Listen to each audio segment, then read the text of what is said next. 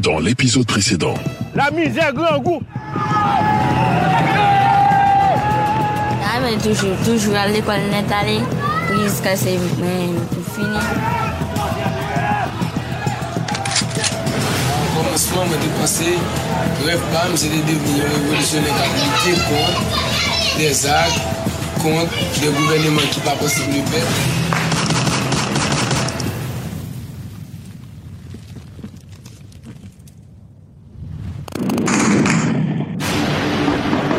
Ce ne sont pas des bruits d'orage, ni ceux des missiles qui s'abattent sur notre territoire. Il s'agit des crépitements d'armes automatiques qui animent l'aire métropolitaine de Port-au-Prince. Nous sommes dans la capitale haïtienne, Port-au-Prince, Haïti, autrement dit, la cité de la terreur.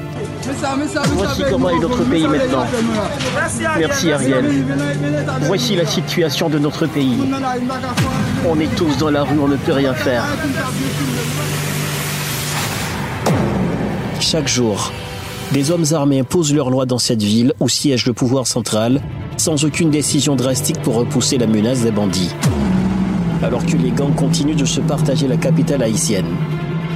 Ils kidnappent, violent et tuent à volonté. Aujourd'hui, les groupes armés contrôlent à plus de 70% Port-au-Prince. Ils encerclent la ville, contrôlent les entrées nord et sud de la capitale. Martissan et Canaan en sont la preuve.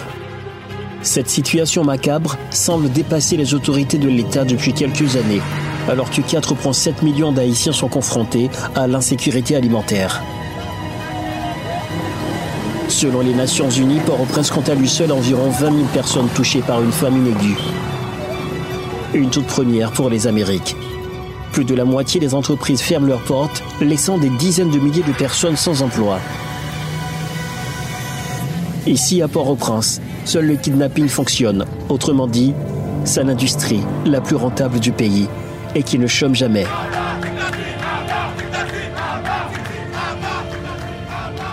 Le nombre de personnes kidnappées en Haïti atteint un niveau vertigineux. Certains parents de victimes refusent de signaler les cas à la police par peur que les otages soient exécutés par les ravisseurs. Ils l'ont enlevé. Ils m'ont demandé 40 000 dollars américains contre sa libération. Haïti plonge progressivement dans cette situation de trouble depuis près de 10 ans. Mais qu'est-ce qui explique ce niveau d'insécurité? Selon plus d'un, les groupes armés auraient des liens avec des hommes politiques et membres influents du secteur des affaires. Ils auraient fourni aux gangs des armes, des fonds ou une protection politique et en retour, les gangs font leur sale boulot en suscitant la peur, le soutien ou l'instabilité selon les besoins. Aujourd'hui, ils ne font que parler pour rien.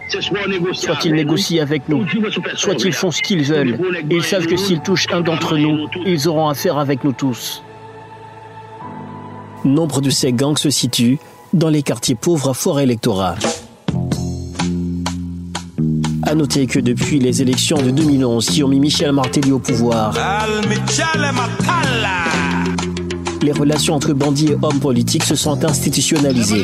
Quand Martelly était président, il donnait à cette année un fusil appartenant à la PNH. Lors d'une adresse à la nation, le Premier ministre de fait avait appelé à l'aide internationale. Nous demandons à la communauté internationale, notamment les pays amis d'Haïti, de nous venir en aide. Une demande que la communauté internationale avait accueillie favorablement. Mais qu'en est-il de la suite? Le projet de résolution a recueilli 15 voix pour. Le projet de résolution est adopté à l'unanimité en tant que résolution 2653 les réunions semblent n'apporter aucun résultat sur le terrain. Sinon, les diplomates s'amusent à rempiler malgré la montée disproportionnée de l'insécurité à Haïti. Malheureusement, trois semaines depuis la dernière séance du Conseil sur Haïti, la situation dans le pays s'est encore aggravée.